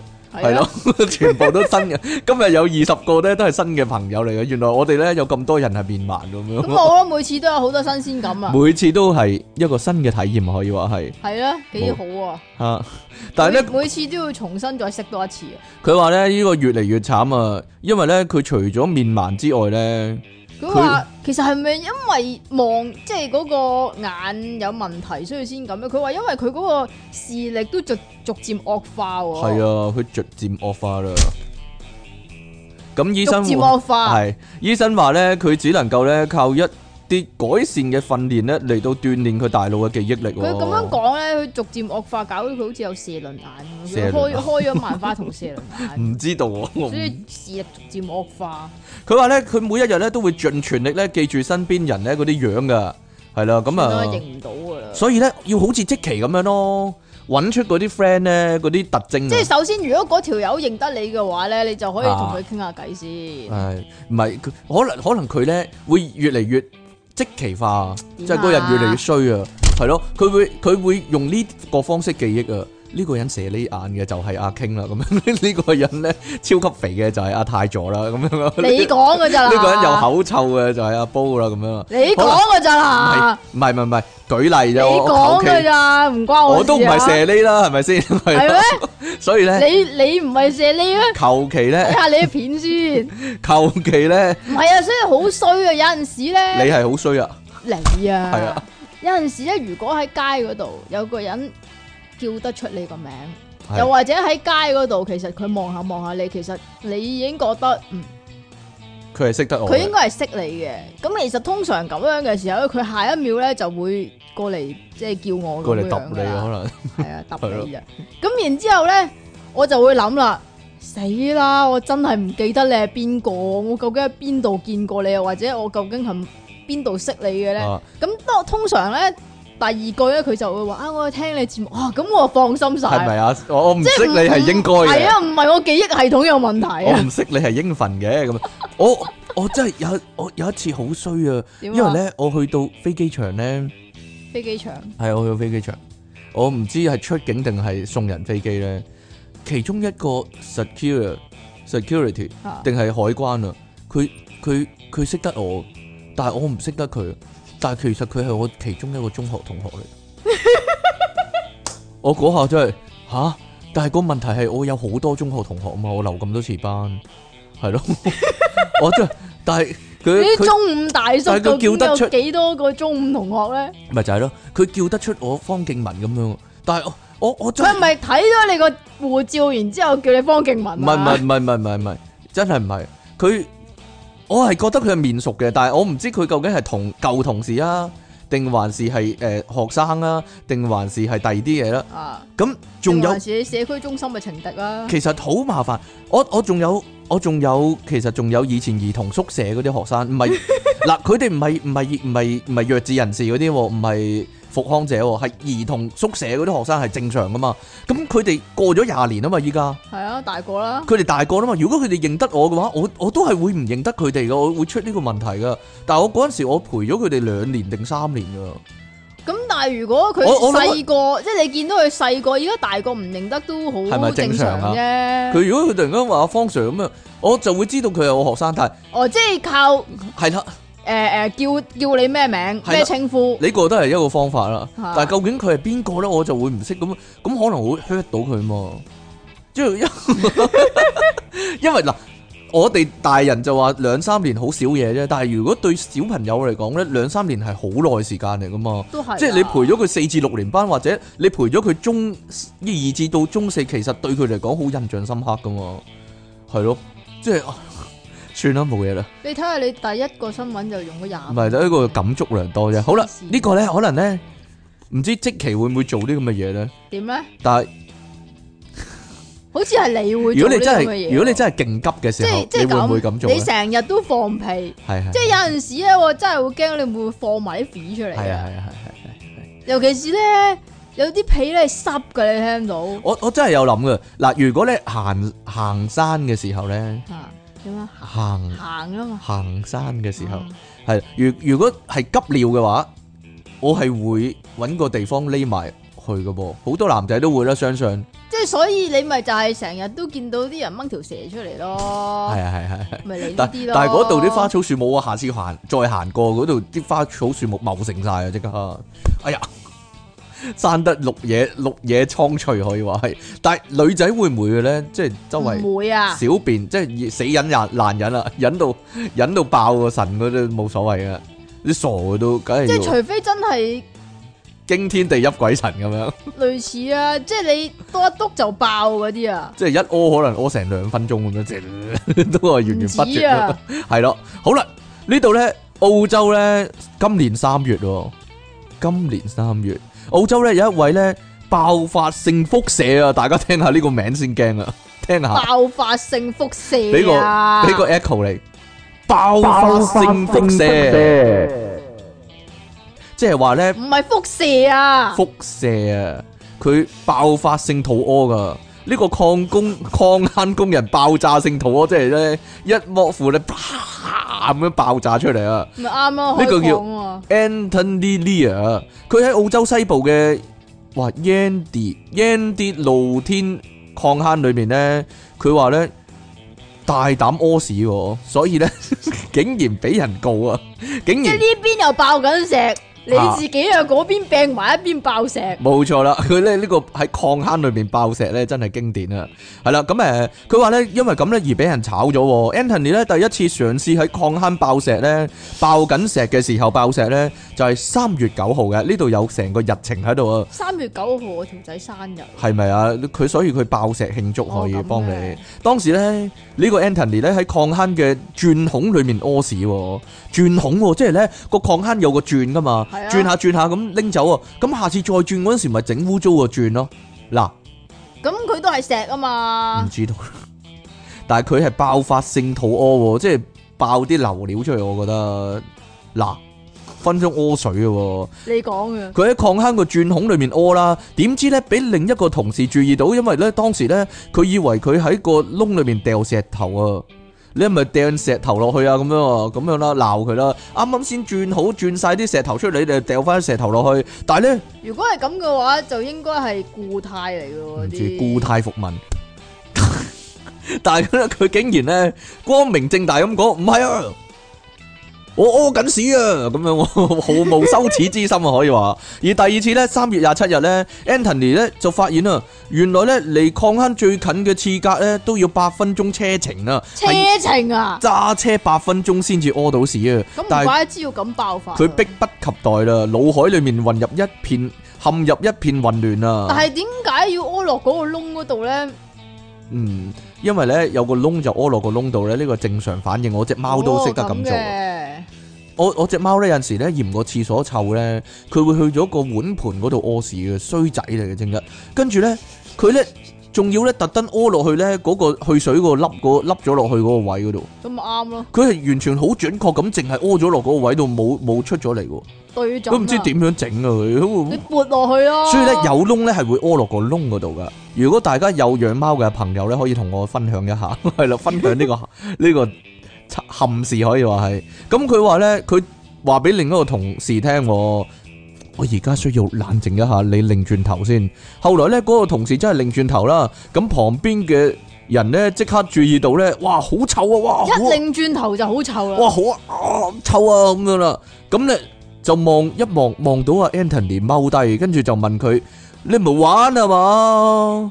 爆緊石喺度爆石， 點知咧 Anthony 依點知啊？點知啊？Anthony 好無奈咁講，好無辜咁講啊！我真係頂唔順啊嘛，我就爆啦！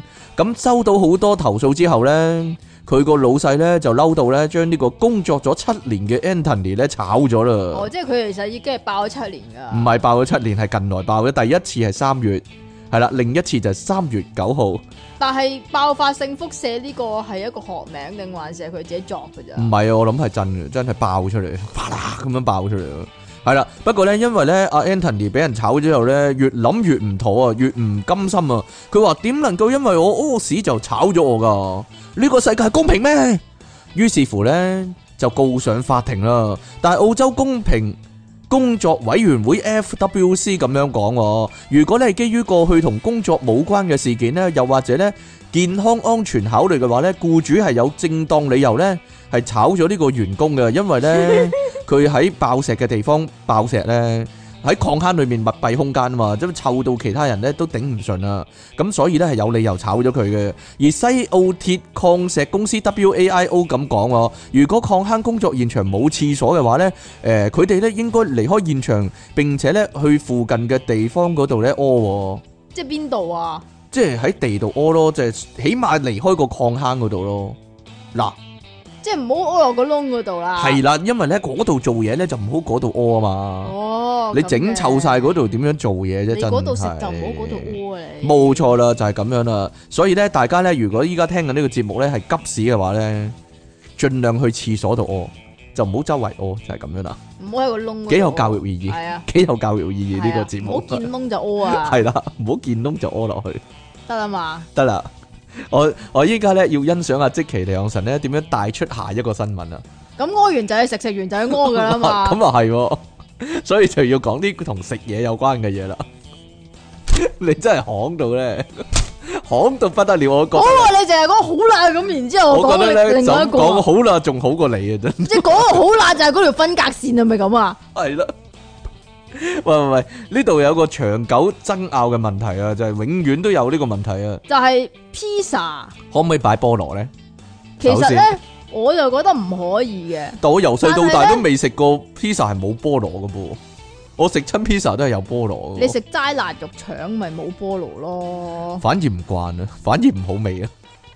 即係咧我細細個咧我食 pizza 咧我就一定會撇開啲菠蘿嘅，真㗎，係啊。依家咧，其實依家就哦，我記得啦。冇乜所謂噶啦。已經上次我哋食嗰個 pizza 咧，你叫我攞走啲菠蘿咧，但係嗰個菠蘿好鬼鼠啊，佢匿埋喺三個文三魚文魚下邊 佢匿埋喺三文魚 嗰嚿三文魚嘅底喎，個個廚 個廚師好鬼鬼馬 啊，收埋啲菠蘿喺個三文魚下底低能黃嘅。錦珍珠咁然之後攞去焗啊！真係 佢真係佢真係搞鬼啊！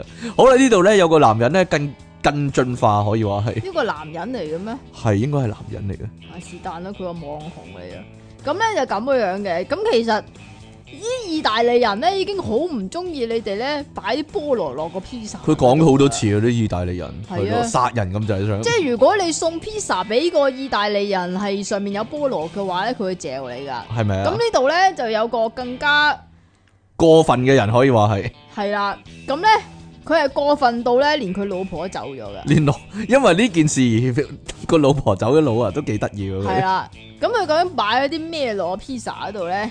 呢個人咧叫做 Stellan John Johnson 啊，Stellan Johnson 係 Jonathan 啊， Stellan Johnson。咁佢啊網紅嚟嘅，應該係 YouTuber 啦，係嘛？外國人係啦，咁啊中意整嘢食嗰啲嚟嘅，咁然之後有一日咧，咁佢就唔小心買得太多奇異果啊，咁啊擔心放太耐會爛啦，咁於是乎咧就試下將奇異果咧擺落 pizza 裏邊啦，佢切片啊，切片咁啊都係咁樣鋪啊鋪啊鋪咁樣樣啦，咁然之後咧就請佢啲 friend 食喎，佢初初都擔心啊會唔會奇怪怪咁咧，咁啊冇諗到一咬落去，咦又幾好食喎，咁連佢嘅仔咧都食到停唔到口啊，於是乎咧佢就將佢呢個發明嘅奇異果 pizza 鋪上網同大家分享啊， 佢諗住係但係得㗎喎，佢諗住啊佢諗住掂㗎，幾日之內，佢就收到無數咁多嘅批評、恐嚇同埋責罵，好多人都話佢嘔心同埋扭曲傳統意大利美食啊，即係喺 YouTube 下低留言啊，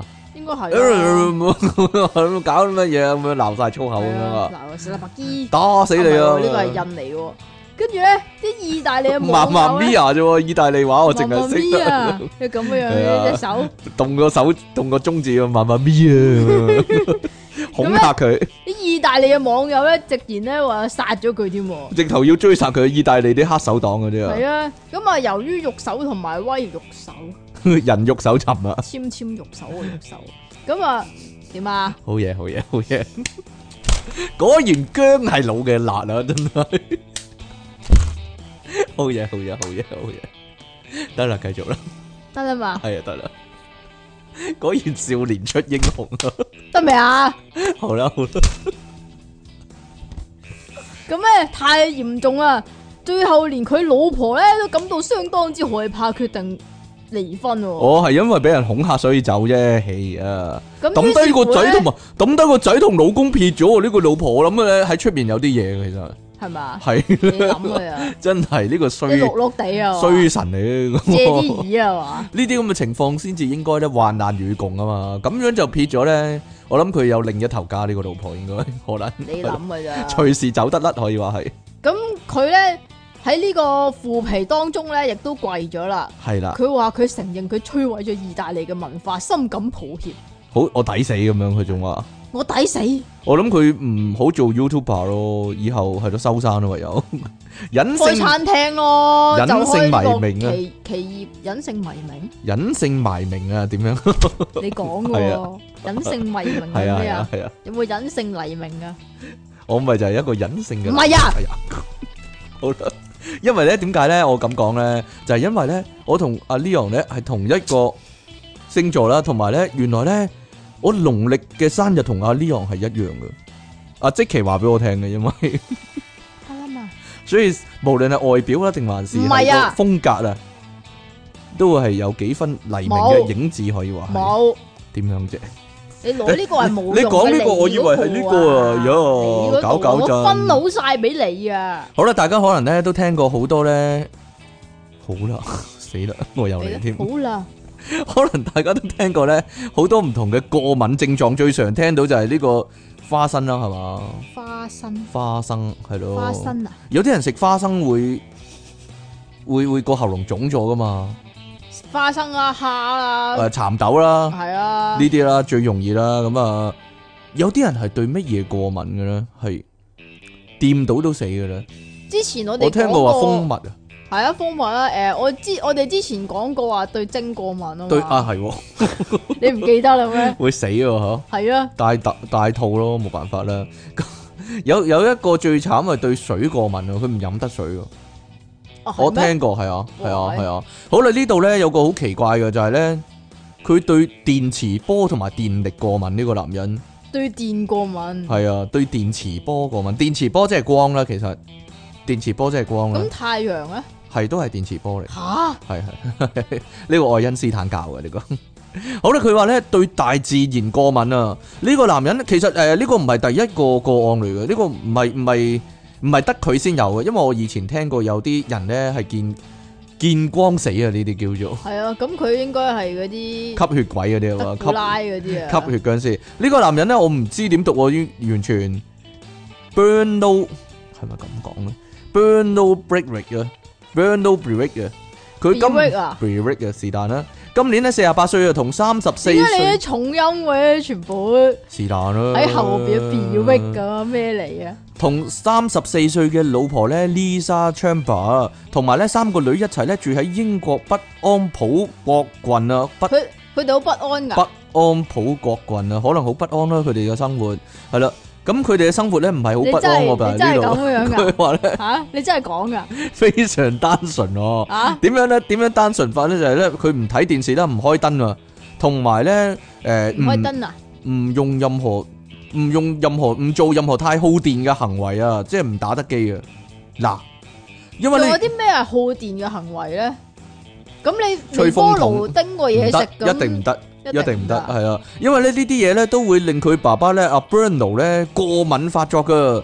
原來咧佢唔係一開始咧就係咁樣噶，佢話咧以前曾經從事呢個營造商同埋賽狗訓練師，咁奇怪嘅佢咩嘅咩咩工作咩，咩營造造商同埋賽咩狗，咩係營造商啊？我諗係建築我想問嗰啲喎。嗱，營造啲咩㗎？啊營造一啲氣氛出嚟，哦係啦，嘛。佢兩個咁咁咩嘅咁極端嘅兩個工作但，係咧，我聽講過咧，即係呢個係源自恐怖醫學㗎。如嚇果你要嘅話，你自己就睇翻翻畢夜舞啦，係啦。咁咧，如果過敏，恐怖嗯你呢係個，咪學啊？我學俾你 睇。如果你對某樣嘢過敏嘅話咧，你可能係因為接觸得太多嗰樣嘢啊。吓，即係佢嗰個嗰集嘅例子裏邊咧，就係話你唔好再嚟啊！大家唔知道哎點呀樣，模仿乜嘢 冇？唔准啊！咁咧有個師奶咧，啲日本嘅師奶咧，因為佢成日都煮蘿蔔湯啊、蘿蔔乜、蘿蔔蜜咧，結果有一日咧，佢掂到蘿蔔咧就有敏感嘅症狀啊！哦，因為掂得多反而，係啊，我以為掂得多反而冇事添。咁如果佢呢度咁曬得太多太陽，哦，唔知道啦呢個就，咪咁所以就咁噶，咁咁好多人都成日曬太陽噶啦，就係，咯。佢話咧原本咧我都係個正常人嚟噶，阿即奇就唔講得呢句說話啦，點解啊？因為你原本就唔係個正常人。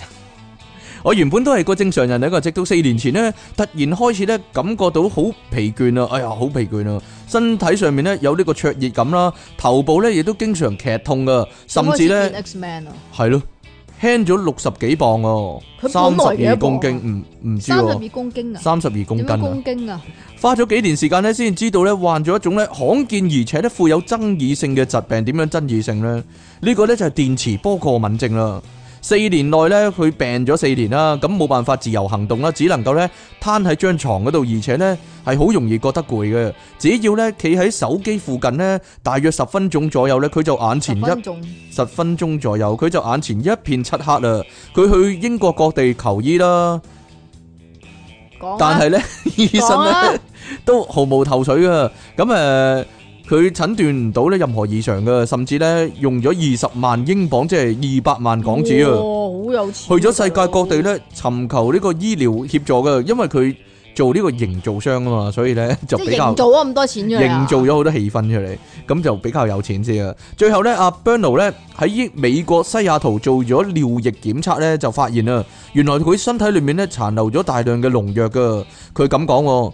可能呢係因為咧當時住家附近咧有人大量使用農藥啦，醫生咁講啊，或者咧係因為啲毒素咧經年累月咁侵蝕佢嘅身體，令到免疫系統出現問題咧，就患上呢個電波電磁波過敏症啊。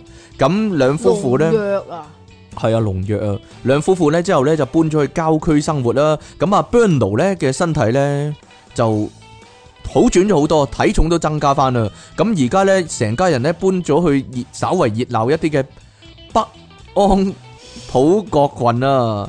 咁但係咧為咗 Bruno 嘅安全着想啦安，啊，因為係啦，佢仲有啲不安啊嘛。安啊，安安點安啊？安安安安，安唔係啊，安。錯，佢佢咧話咧會將間屋咧油咗啲特殊嘅塗料，希望咧能夠阻擋點啊電電隔磁波啊隔。光啊嘛，係啦，不過咧因為英國好凍噶嘛，咁佢冬天將至咧就一定要打個打開咁啊冬個眠啊要，打開暖氣啦。咁於是屋企人咧就幫阿 Bruno 咧燒柴得唔得啊？整咗間唔得啦，一樣一樣有電磁波，因為咧你就算燒柴咧都會有啲紅外線啊，都係電磁波嚟嘅。啊咁咧就整咗一間特殊嘅屋仔啊，令佢咧能夠唔受電磁波影響咧，就能夠度過呢個冬天啊，就係、咁樣啦。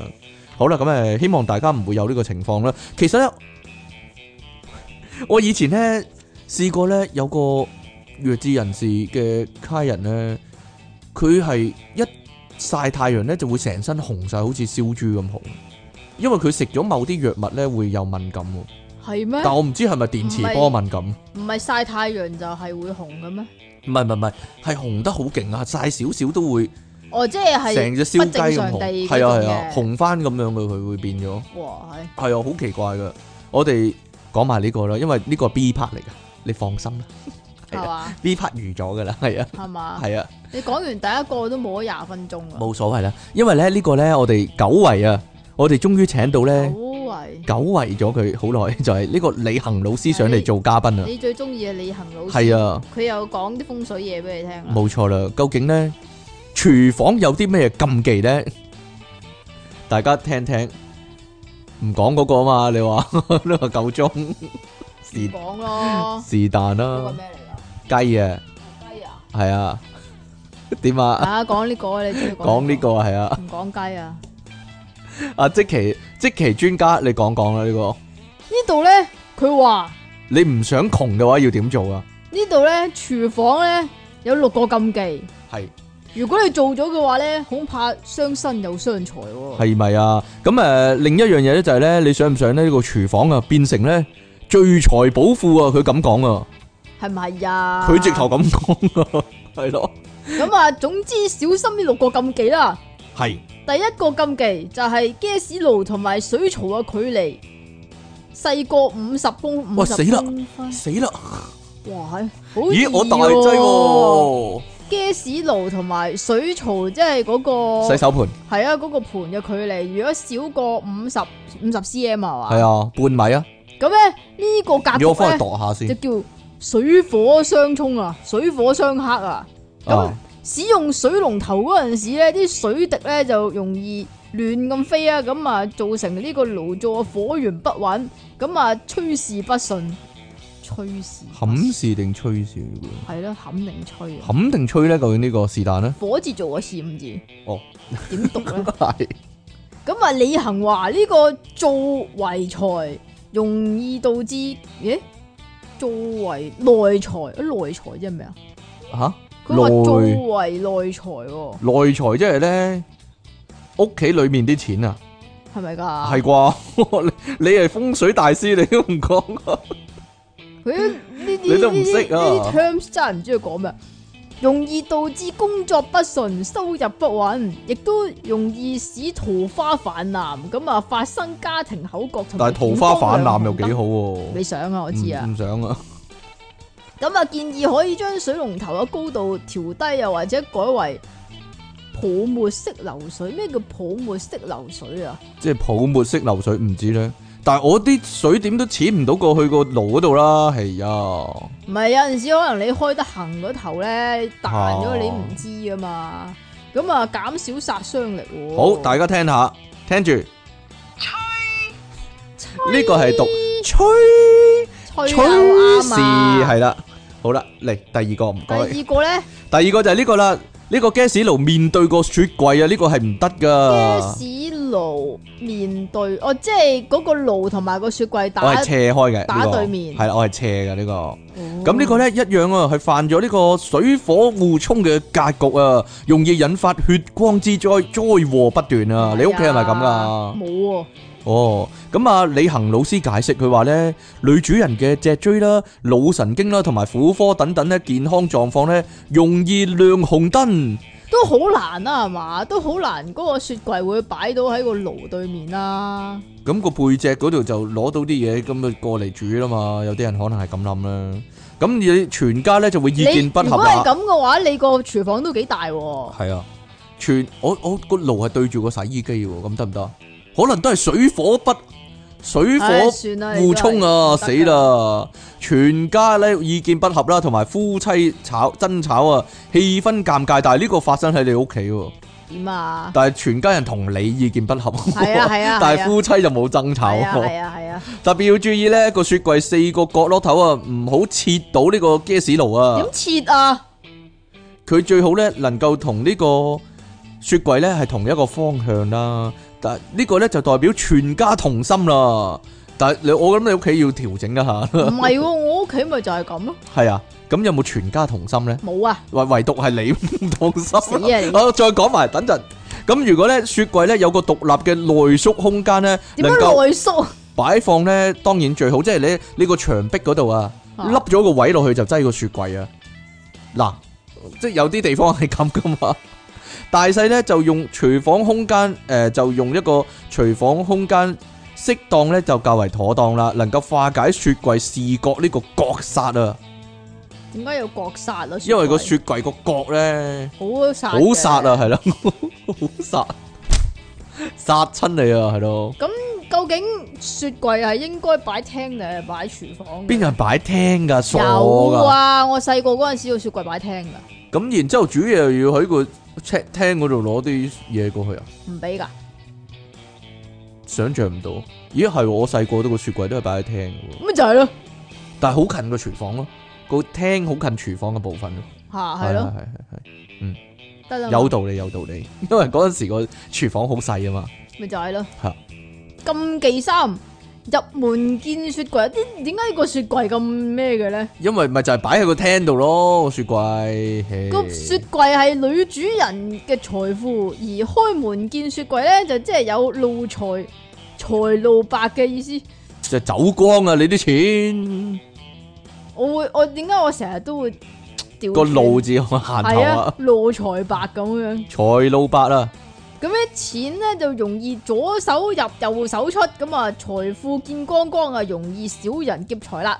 李恒咧就話，同時亦都會導致女主人嘅腸胃、婦科等等帶來不良嘅影響成日㗎。都婦科嘅你咁啊，女人啊嘛啊，咁啊建議可以擺放一個屏風咁啊，擋一擋佢嚟化煞啦間屋都細啊，仲要擺個屏咁另外風你真係。吓，係啊，亦都提醒大家冰箱裏邊就唔能夠空空的、喎，又或者係唔能夠擺過期腐敗嘅食物咁樣，亦都係以免庫房空空咁、喎。哦，我我我長期都好多嘢食噶，我個係咯雪櫃，咁啊係咯冇問題啦，但係我驚有啲壞咗， 已經係咯， 要檢查一下先得係啦，你啦。個雪櫃啊，唉好啦，咁記四啊，就係雪櫃對正電器啊。點樣雪櫃又對正啲咩電器咧？可以，哎呀，嗱，例如說啦，呢個即係雪櫃對微波爐係啊啦嘛，焗爐、微波爐啊。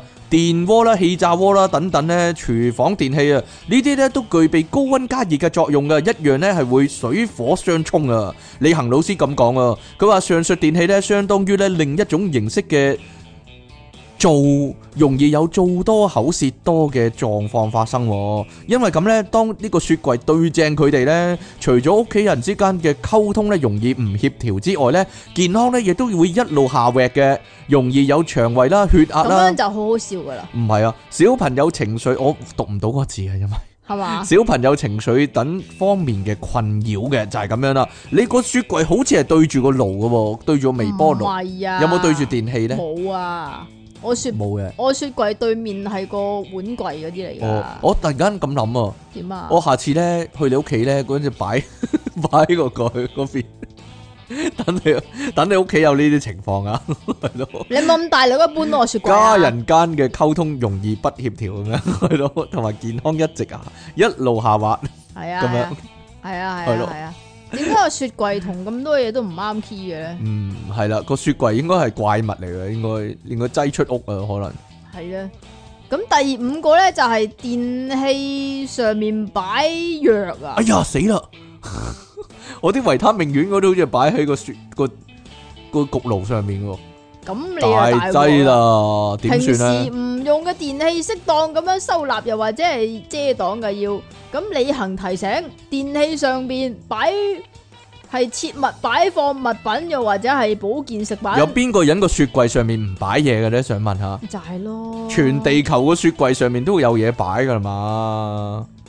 即係嗰度都係一啲位嚟㗎嘛。嗰度係一個儲儲物櫃， 嗰度係一個儲物位嚟嘅喎。咁啊，以免形成風水裏邊嘅主藥殺，煮藥殺反啊！而對健康帶嚟危害，一定要多加留意噶。哦，好啦，千祈唔好喎。佢話擺放物品都唔得，即係乜都唔可以擺啦。係啦，即係個雪櫃頂要吉噶啦。好啦，最後一個咧就係廚房刀具外露唔啊。係咁咁，如果咁如果嗰個微波爐上面擺焗爐咁樣咧，通常啲人係雪櫃上面擺微波爐，但係我好似係嗰個微波爐上面擺咗個細焗 爐咁離奇嘅你， 喎。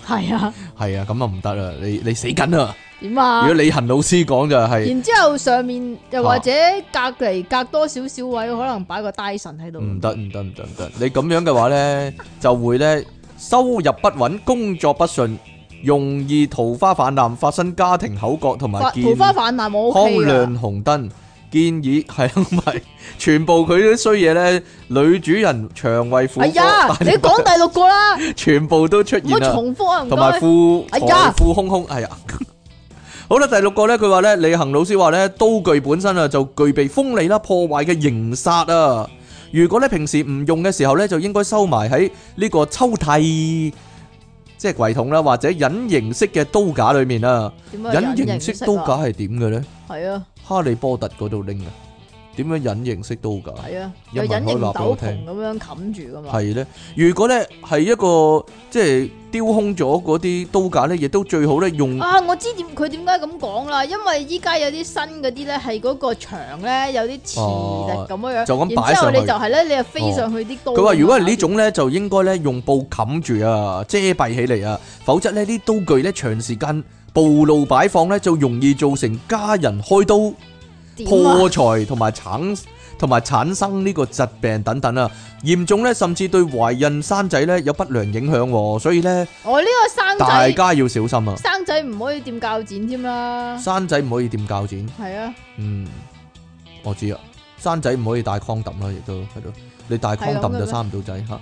係咁嘅。呢個常識 常識嚟啫，呢、個好好輕騎啫，係咯。但係我聽另外一個講法咩啊咧，話如果你有仔嘅話咧，嗯你又咩嘅又話搏咧，咁個仔會有頭泥啊？會有頭，係啊係啊，你有冇頭泥啊？ 我冇頭嚟，你有冇用法嚟啊？咁點啊？差唔多嗰啲嘢冇用好耐 啊差唔多嗰啲嘢。好啦，咁咧呢個李恒老師咧，點解你今日唔俾埋個李恒冇啊老師嘅命理風水熱線俾我咧？冇啊，咁我可以話俾大家聽嘛。好啦，咁今日咧李恒老師咧陪伴大家咧，去到呢個最後嘅階段啦。 咁我哋咧。呢一集咧電腦大爆炸咧內容非常豐富啊！如果咧各位聽眾覺得咧呢啲資訊咧對你嘅資訊。係啊，對你嘅朋友都係有用嘅話咧，對你親戚朋友都係有用嘅梗話係咧，有用啦！你睇快下啲快啲介紹佢聽下呢個電腦大爆炸，淨係知唔個知雪啊？櫃啊，已經咁多學問啦。係啦，每一個聽眾我哋都係非常之珍，非常之珍惜。點啊？非常非常之憎噶珍，惜，係亦啊，都好憎亦㗎都對我哋咧係有好大嘅好大嘅鼓舞，可以話係係啦哇，好啦，咁我哋咧呢個十週年之後咧，可以話重新出發啦。咁我諗點啊？又 reboot 嗰啲啊， reboot 又唔使嘅，都係嗰啲嘢噶啦，嗰啲係啊，人都係呢啲啊。 聽完都係嗰啲嘢噶係啦啊， 你想點啫？係你中意聽咪聽咯，你咁嘅你， 笑又未必笑得出噶啦你咁。咁嘅你，但係希望咧令各位咧有個愉快嘅心情啦。咁我咧可以話咧老懷安慰啦就可以。啊你係啦終於認自己老啊，好啦，咁我哋下次節目時間再見。我諗翻個正經嘅題目啦，點樣係嘛？啊？你慢慢諗啊。慢慢諗啊。好啦，下次再見啦，拜拜。